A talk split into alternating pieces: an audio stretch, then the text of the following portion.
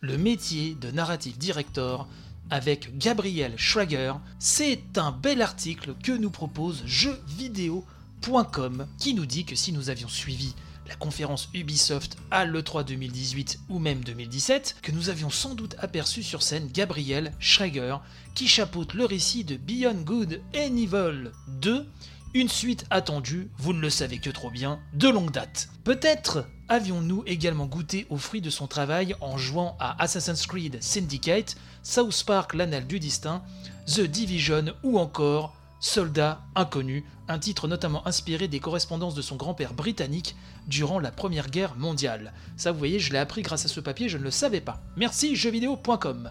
Bref, on nous dit que sous la houlette du directeur créatif et avec le reste hein, de la core team, comprenant les responsables des aspects ludiques, techniques, visuels, etc., elle est chargée de donner aux jeux sur lesquels elle travaille un message ou plutôt un contexte selon le type d'expérience. Un petit mot sur le parcours de cette dame hein, que nous rappelle jeuxvideo.com qui nous dit d'ailleurs que tout est parti d'un parcours universitaire mais déjà toutefois teinté d'une aisance à écrire avec le rendu d'une thèse en sciences politiques. La tendance, nous dit-on, se confirme par la suite, sans encore rejoindre l'industrie vidéoludique, lorsqu'elle travaille pour l'International Herald Tribune pour les publications de la Walt Disney Company.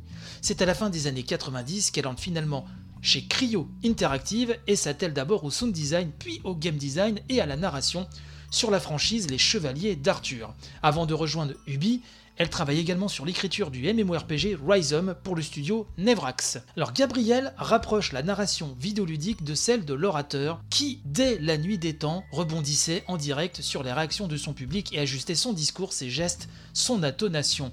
On nous dit que de la même manière, lorsque dans un jeu nous prenons un chemin plutôt qu'un autre, nous choisissons une option de dialogue donné où nous trouvons une mécanique de gameplay émergente, le jeu s'adapte et, je la cite, nous lit autant que nous le lisons. Donc telle est la particularité de ce média, selon elle, elle a bien raison, et plus particulièrement du métier de narrative director. Gabriel Schrager précise également, lorsque l'on a trop besoin de mots, c'est que l'on a échoué. Elle préfère effectivement laisser le joueur se raconter sa propre histoire par l'interaction, nous dit l'article. Sa règle d'or, ne pas mettre en cinématique ce que le public aurait pu faire lui-même. Elle tient aussi à délivrer son histoire par indice, afin que l'audience se l'approprie, et cite alors Shadow of the Colossus ou encore la série des Dark Souls, qui fonctionnent avec des éléments de contextualisation pour nous immerger dans leur monde.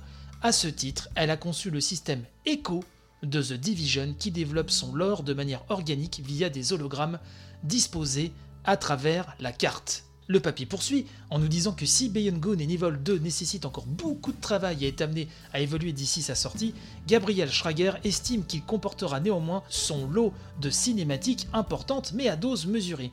Elles font partie, comme elle les appelle, des entonnoirs narratifs. Le terme est tout à fait imagé. Partez du principe que chaque joueur se forge son propre récit, mais qu'il est judicieux de les rassembler parfois lorsque de grandes étapes de l'aventure, une vidéo imposée, sert à ce que tous les participants fassent un point sur l'histoire autrement appelée Meta Story.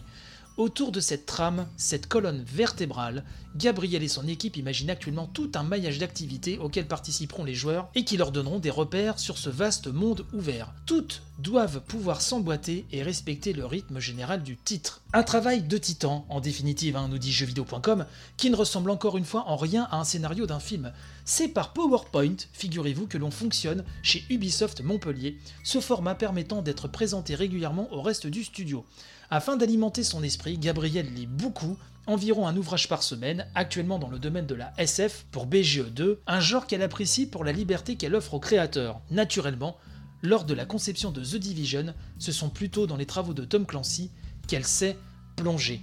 J'ai beaucoup aimé ce, petit portrait hein, de Gabriel Schrager qui n'est pas si connu que ça, effectivement, nous l'avons vu à l'E3, tout du moins dans les deux euh, dernières éditions, mais elle n'est pas non plus si médiatisée que cela. Je me suis rendu d'ailleurs sur son compte Twitter pour voir s'il y postait des choses et son compte Twitter est un petit peu, un petit, un petit peu décédé, un petit peu mort, c'est-à-dire qu'il n'y a pas beaucoup de choses. C'est une créatrice discrète mais qui a un talent fou. Alors moi, euh, je n'ai pas joué à The Division, je n'ai pas joué à Assassin's Creed Syndicate ou à South Park l'Annal du Destin, mais j'ai énormément aimé Soldat Inconnu. D'ailleurs, je ne savais pas, hein, comme je vous le disais tout à l'heure, que c'était inspiré des correspondances de son grand-père britannique. Euh, j'ai adoré Soldat Inconnu. Je trouvais que le jeu était vraiment fabuleusement bien fait et euh, je suppose que son travail sur BGE2 va très certainement être de grande qualité, même si, comme nous le disions euh, avec euh, les tipeurs lors de nos débriefs de l'E3 2018, à part une très belle cinématique, on n'a pas vu plus que ça. Alors certes, on a vu une petite phase de gameplay, mais qui était vraiment encore dans une phase rudimentaire. Mais je pense que le jeu promet, et effectivement, avec une créatrice de ce talent dans euh, l'embarcation BGE2, tous les voyants sont au vert, j'ai envie de dire. Après, on jugera sur place, bien sûr, mais moi, j'ai l'impression que ça sent bon. Enfin, on n'est pas à l'abri d'une catastrophe, mais je sais pas. Je sens, j'ai l'impression que cette histoire sent très bon.